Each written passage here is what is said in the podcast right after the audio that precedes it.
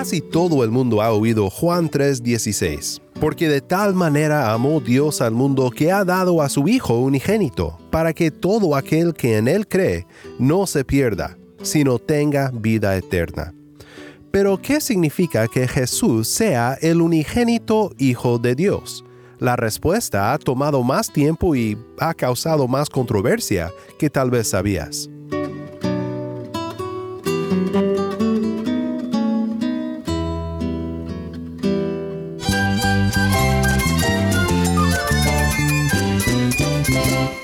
Cristo es la esperanza. Cristo es mi Señor y mi Salvador. Cristo ha transformado mi vida. Cristo es la viña. Separado de Él, nada puedes hacer. Cristo es el camino, la verdad y la vida. Jesús es mi todo. El único descanso, la única paz verdadera es con Jesucristo. Estás escuchando a El Faro de Redención, Cristo desde toda la Biblia para toda Cuba y para todo el mundo. Hola, soy el pastor Daniel Warren, gracias por acompañarme aquí en El Faro. Estamos en una serie titulada Desde la Eternidad a la Humanidad. Seguimos explorando preguntas y respuestas doctrinales relacionadas a la Navidad. Ayer consideramos la encarnación de Cristo, lo que es y qué significa para nuestras vidas. Hoy consideramos una pregunta más y es esta. ¿Qué significa que Jesús sea el unigénito Hijo de Dios? Para ayudarnos con esta pregunta nos acompaña nuestro amigo Manuel Gallardo. No te vayas porque sé que esta conversación será iluminante para tu vida y de ánimo para tu corazón.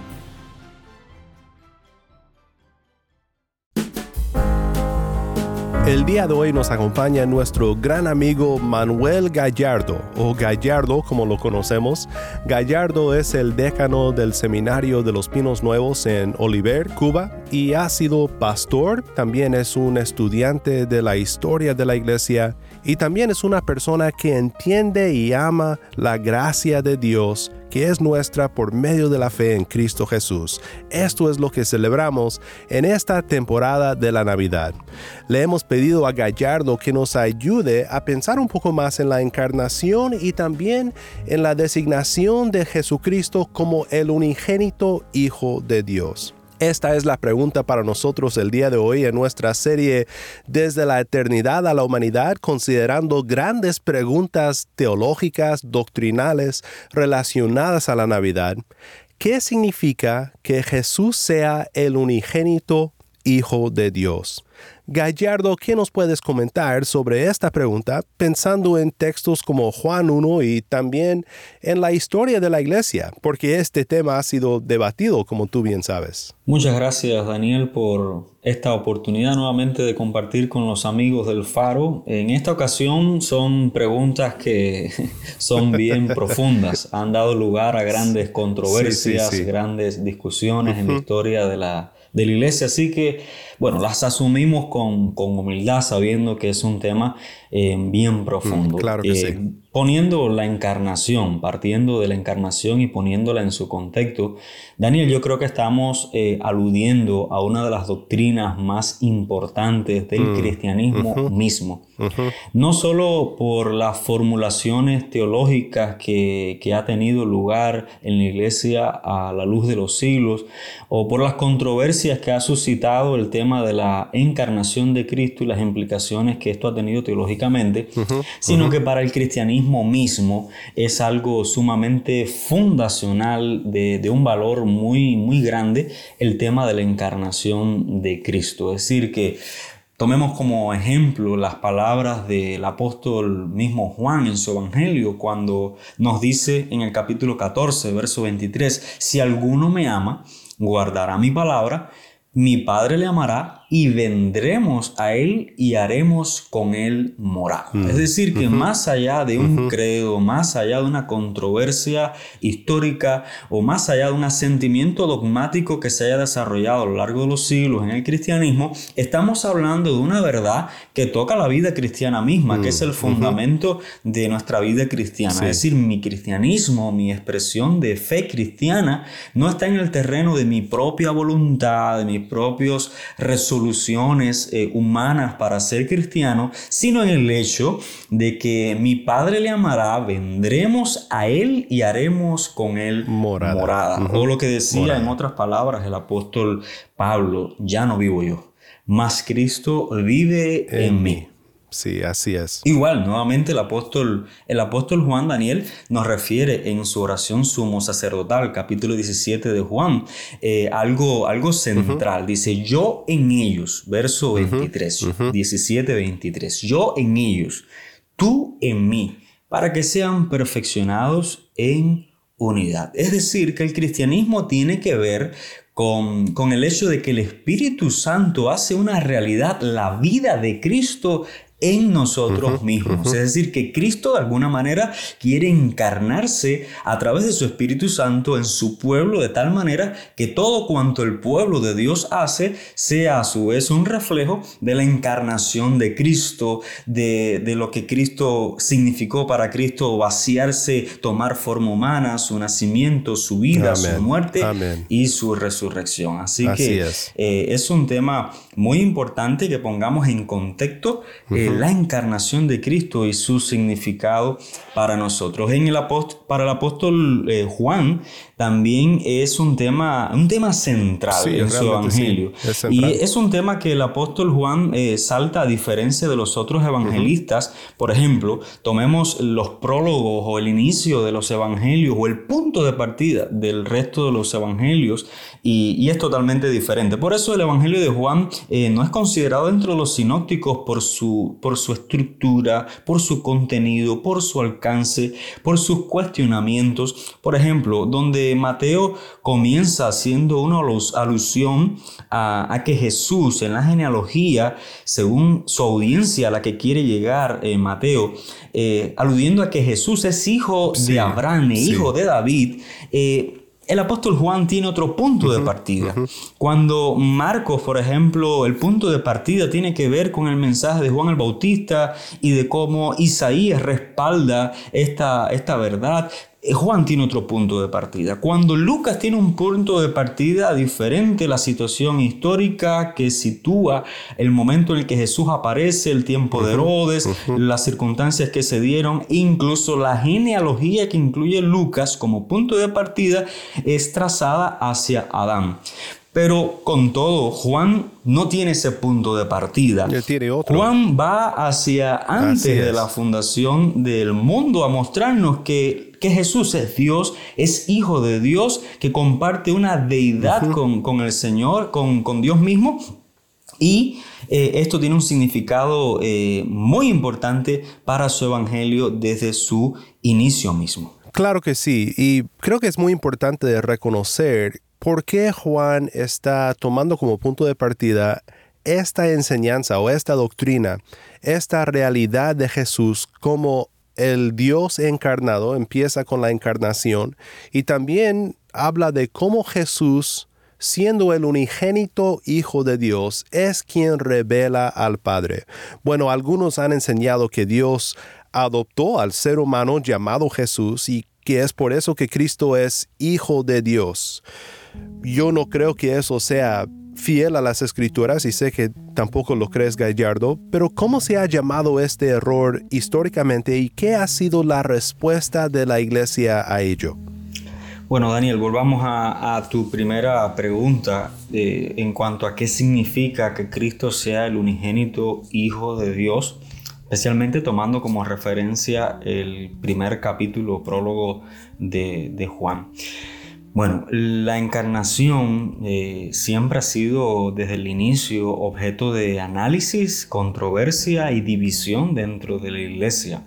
Desde el mismo primer siglo, eh, empezaron a surgir eh, tendencias, básicamente dos muy fuertes, que fueron cobrando mucha más fuerzas a partir de los segundo y tercer siglo de la iglesia, pero desde el inicio eh, surgió la tentativa de creer de que Cristo había sido meramente un ser humano con condiciones tan de pureza y de santidad tan elevadas que sencillamente mm. Dios lo adoptó hijo de mm. Dios, pero eh, que no era realmente un hijo eterno de Dios. Mm. Existía la otra tendencia que se fue desarrollando, al principio tomó forma, eh, se llamaba docetismo, luego tomaría forma de gnosticismo, y era que realmente eh, Cristo era Dios, pero eh, no era realmente un ser humano completamente, sino que era una apariencia, de ahí el docetismo, porque era una apariencia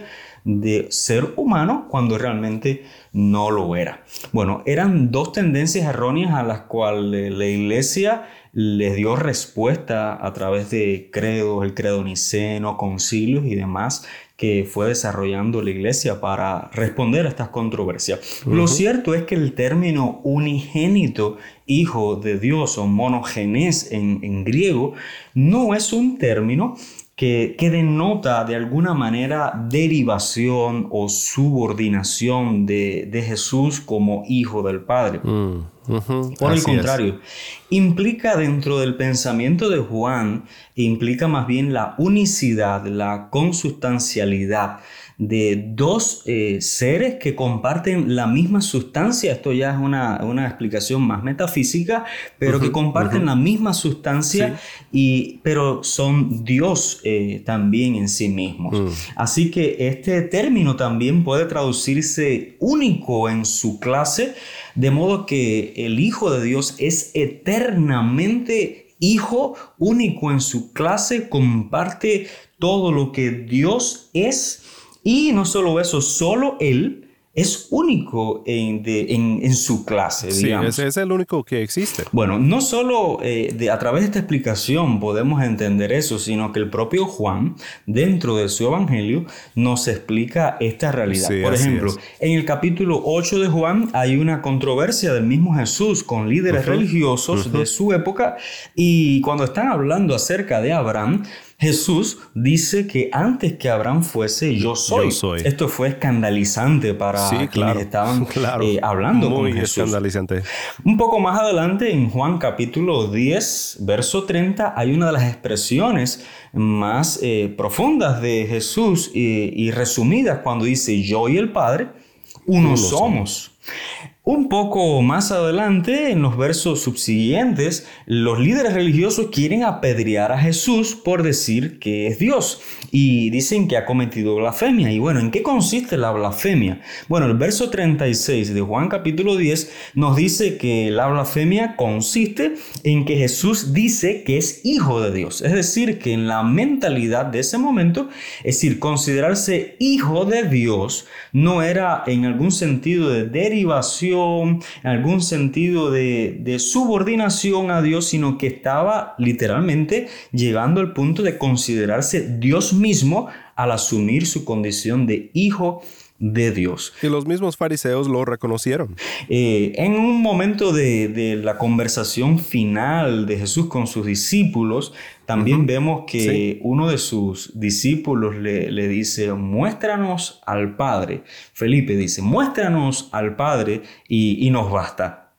Y la respuesta de Jesús es, es muy fuerte mm. y también explica esta misma idea de su naturaleza y su deidad. El que me ha visto a mí, ha visto al Padre. Es decir, de que Jesús es eternamente hijo de Dios, no por algo que él haya hecho en la tierra, sino porque es eternamente desde antes de la fundación del mundo, mm. hijo de Dios. Y en el principio, que es el prólogo de Juan, en el principio, y aquí un paralelo muy fuerte con Génesis mismo, en el principio era el verbo, y el verbo era con Dios y el verbo era, Dios.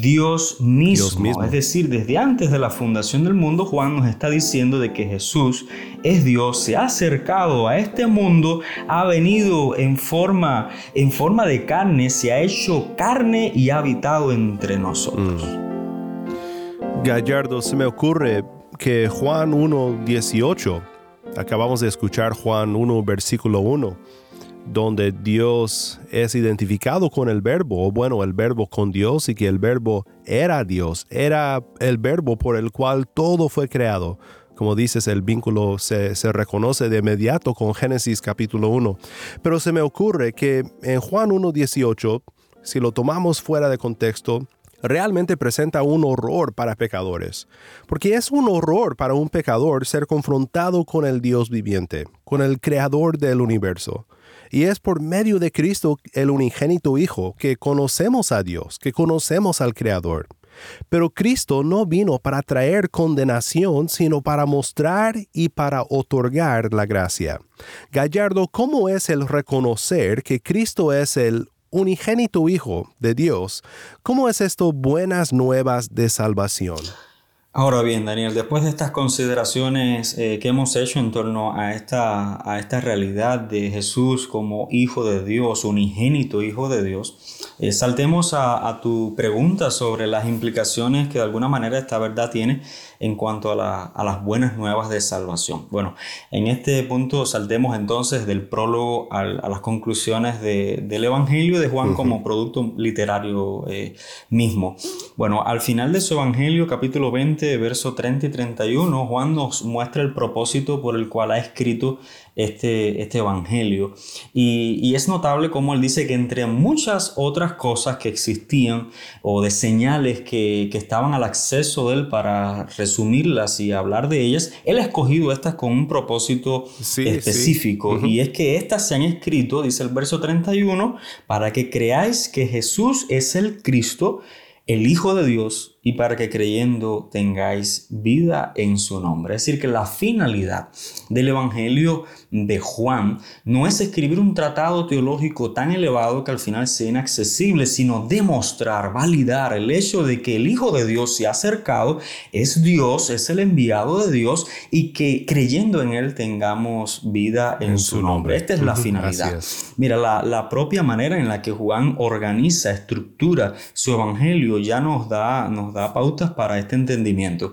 Miremos el capítulo 3 de Juan. Tenemos en escena a un principal religioso fariseo de su tiempo lidiando con Jesús, con la realidad de sus señales, y ahí donde Jesús nos muestra que de tal manera ha amado Dios al mundo que ha dado su Hijo unigénito para que todo aquel que en él crea no se pierda, mas tenga vida eterna. Así que un principal, un fariseo religioso de la época, eh, tiene la oportunidad de ver al Hijo de Dios. En segundo lugar, capítulo 4, acto seguido, en un contraste muy fuerte. La mujer samaritana, otra condición social, otra situación marginada, en fin, está teniendo un contacto con Jesús. Jesús se acerca a ella para transmitirle palabras de vida Y de salvación a esta mujer. Mm, Pero en la segunda parte del capítulo 4 tenemos a un oficial del rey que se está acercando a Jesús porque su hijo está enfermo y tiene la oportunidad de, de comprobar, de ver de que verdaderamente Jesús es el Hijo de Dios.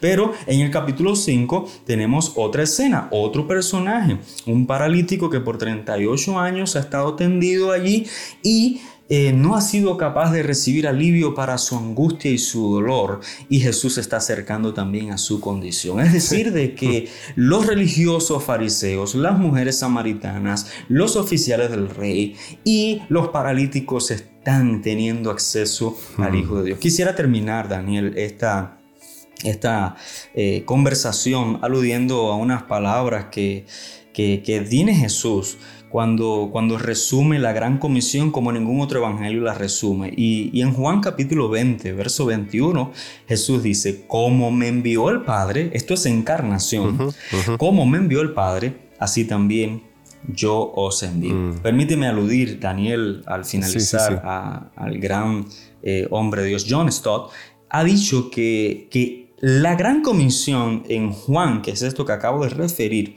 eh, es quizás la forma más simple dentro de las otras formulaciones de la gran comisión que hay en, los, en el resto de los evangelios. Sin embargo, posiblemente la forma en la que Juan la expresa sea la que mayor profundidad tenga, según John Stott. Ya que en estas palabras, Daniel, Jesús no dio solamente un mandato cuando dice, como me envió el Padre, yo os envío, sino también nos da, además del mandato, nos da una norma o paradigma, un paradigma para llegar al mundo.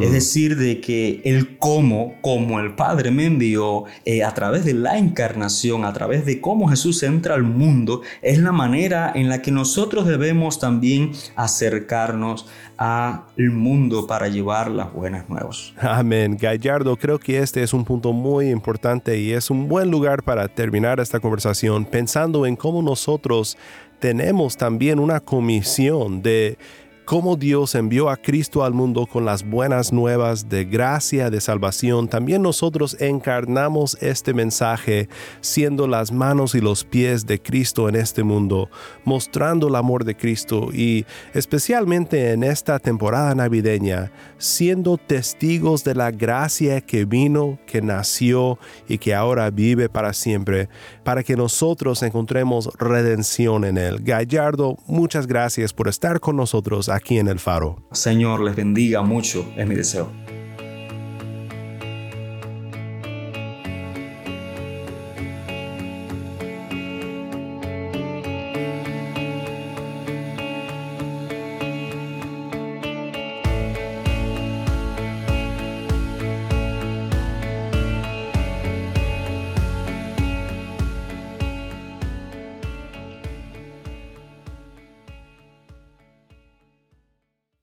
El pastor Daniel Warren y esto es el faro de redención.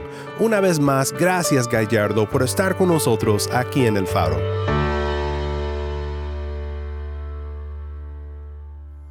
Conocer a Dios por medio de Cristo Jesús, el unigénito Hijo de Dios, es el más grande gozo que pueda experimentar el corazón humano.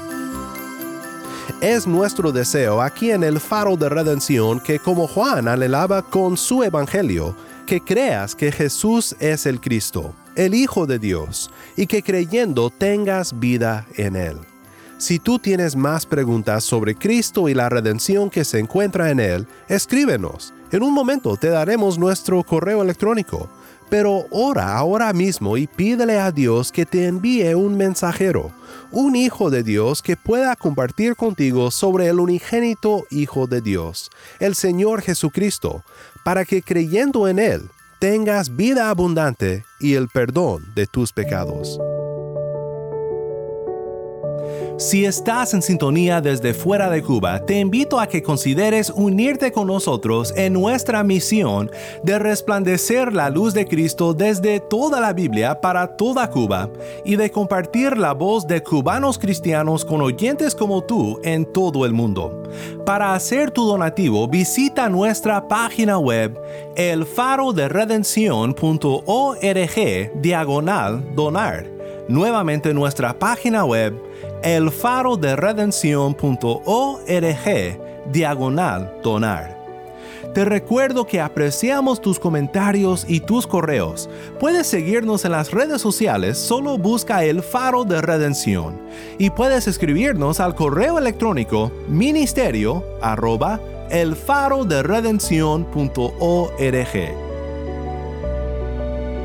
mi nombre es Daniel Warren. Te invito a que me acompañes mañana en esta serie Desde la Eternidad a la Humanidad para seguir celebrando al Salvador nacido en Belén, aquí en el Faro de Redención.